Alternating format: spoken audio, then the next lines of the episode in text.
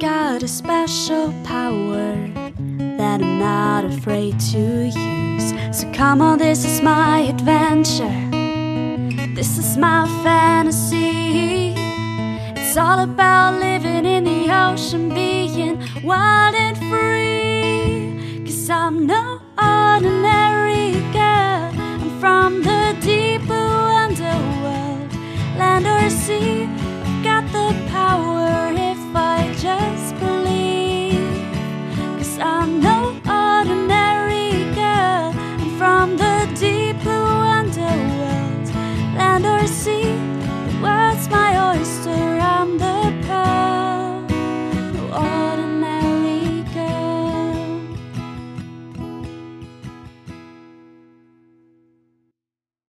Moin und herzlich willkommen bei den drei Meerjungfrauen. Ich bin Eva Hallo, ich bin Anna. und heute öffnen wir Türchen Nummer 14. Uhu. Bist Ja. du schon gespannt, Eva? Ich bin gespannt und eingemuckelt, wie immer. Ich glaube, das habe ich schon fünfmal gesagt während der Adventskalenderaufnahme. Aber heute stimmt es wirklich, weil heute habe ich das Gefühl, war der erste Tag, an dem ich wirklich doll gefroren habe hier draußen ähm, und drin teilweise auch. Dementsprechend freue ich mich auf ein herzerwärmendes Thema, was du uns mitgebracht hast. Ja, ob das so ähm, herzerwärmend ist, das Thema, was ich heute mitgebracht habe, weiß ich nicht. Wir befinden uns nämlich heute ausnahmsweise mal in der Pflanzenwelt unter Wasser. Genauer gesagt in der Familie der Fucaceae und dort innerhalb der Gattung Fucus.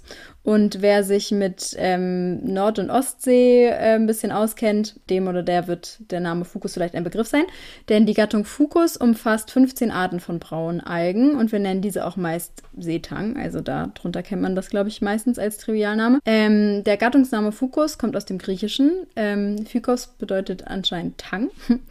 Und die Art, um die es heute gehen soll, ist der Fucus vesiculosus, der Blasentang. Der Blasentang ähm, ist eine der bekanntesten Braunalgen in der Nord- und Ostsee sowie dem Nordatlantik. Und man erkennt ihn, wie der Name verraten lässt, an den Blasen oder halt auch Bläschen, was aus dem Lateinischen abgeleitet ist. Da nennt man die nämlich Vesicula. Genau. Diese mit Gas gefüllten Hohlräume ähm, in deren Gewebe bieten den Blasentang Auftrieb, wodurch die Alge dementsprechend aufrecht im Wasser stehen kann und mehr Licht abbekommt. Und die Blasen sind mit einem Gemisch aus Sauerstoff und auch anderen Gasen gefüllt. Ähm, und außerdem sind am Ende ähm, der Stängel des Fucus im Sommer Blasen mit warziger Oberfläche zu finden. Und die haben auch so einen glibberigen Inhalt. Diese enthalten Geschlechtszellen, die durch die Poren austreten und dann benachbarte Pflanzen befruchten. Genau, der Blasentang, äh, wie ich eben schon gesagt habe, ist sehr abundant in der Ost- und Nordsee. Er wächst in der Brandungszone, vor allem auf festem Untergrund wie Stein, Felsen oder Holz. Und der ähm, Blasentang wird dementsprechend auch als mehrjährige Makroalge klassifiziert, denn der Blasentang kann bis zu einem Meter hoch werden. Ähm, Makro von groß, wem das was sagt. Wer vielleicht auch schon aufgepasst hat, darüber haben wir, glaube ich, auch schon öfter mal gesprochen, ähm, dass man ja Größen klassifiziert in Makro, Mayo und Mikro. Vielleicht können wir das auch irgendwann nochmal genauer thematisieren. Ähm, aber wie die Namen schon sagen, Makro eben eine Großalge. Die Braunalge ist der größte Biomassenproduzent in der Ostsee und somit eben auch sehr wichtig für das gesamte Ökosystem. Zum einen, da die Alge quasi ja, Steine und Felsen in der Brandungszone bewächst, wie eben gesagt, und dort sorgt sie dann nämlich für natürlichen Küstenschutz. Starke Brandung oder Strömung kann durch den Besuch, Besuch, Bewuchs, nicht Besuch, Bewuchs von Blasentang nämlich abgeschwächt werden. Ähm, und zum anderen bietet er Habitat und Nahrung für eine Vielzahl von Tieren, zum Beispiel Schnecken, Flohkrebse oder Meereil, äh, Meerasseln, die, ja, genau. Die Meerasseln insbesondere, die weiden die auf dem Blasentang wachsenden kleineren Algen ab. Und was, äh, was sie auch machen, ist quasi Schutz für junge Fische bieten vor Fressfeinden, weil sich quasi ähm, ja, junge Fische in, der, in den Algen sozusagen verstecken. Man nennt das halt auch Kinderstube für Fische. Ähm, und außerdem sorgt der Blasentang für eine mittelfristige Speicherung von Kohlenstoffdioxid. Der Blasentang äh, bindet tatsächlich auch Stickstoff und Schwermetalle aus dem Wasser und reinigt somit das Wasser teilweise. Es gibt natürlich wie alle Arten im Meer ähm, Probleme und Gefahren für den Blasentang. Und die sind insbesondere ähm, die Eutrophierung, also die Überdüngung der Meere, denn dadurch ähm, entstehen halt quasi Algenblüten und somit wird das Wasser getrübt und die verhindert dann die Lichtdurchdringung. Und das ist natürlich schlecht, weil Algen betreiben Photosynthese und die brauchen sehr viel Licht. Ja, was natürlich auch ein Problem darstellt, ist erhöhte Temperatur. Ähm, eine Studie von Nicastro et al. aus 2013 hat herausgefunden, dass die Temperatur insbesondere einen Einfluss auf die Verbreitung von Fucus vesiculosus hat. Sie haben dazu einen Küstenstreifen von Nordafrika bis hoch in den Norden Spaniens untersucht und dabei Daten von 30 Jahren angeschaut, unter anderem die Durchschnittstemperatur. Und im Durchschnitt ist die Temperatur an der untersuchten Küstenlinie um etwa 0,2 Grad pro Dekade gestiegen.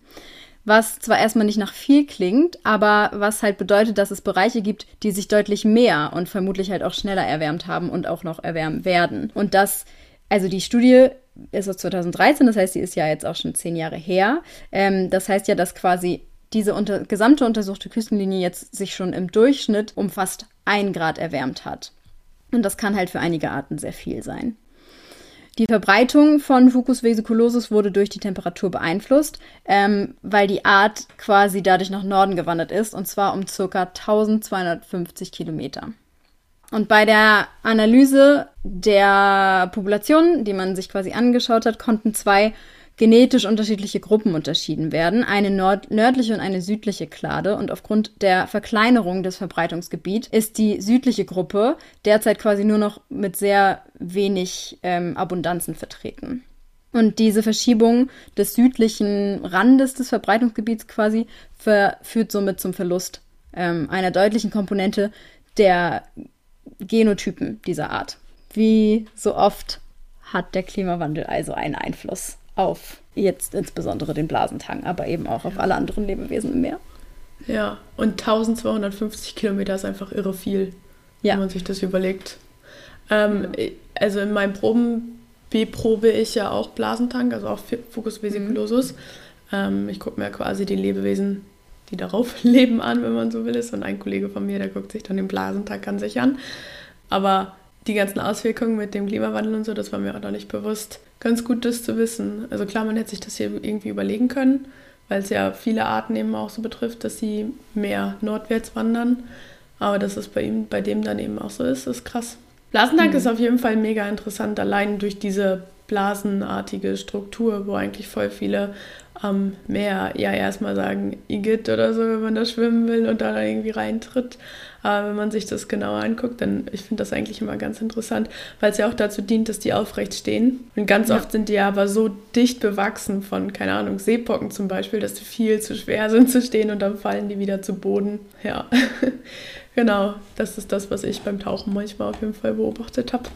Sehr cooles Thema auf jeden Fall mal. Ich finde es auch ganz gut, dass wir, also klar, ich bin irgendwie ja auch ein Fauna.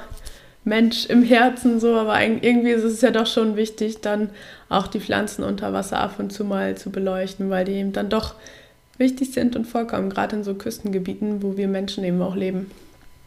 Genau. Ja. Sehr cool. Ja, dann würde ich sagen, sehen wir uns, hören wir uns morgen wieder. Ganz genau. Bis morgen. Bis morgen. Tschüss.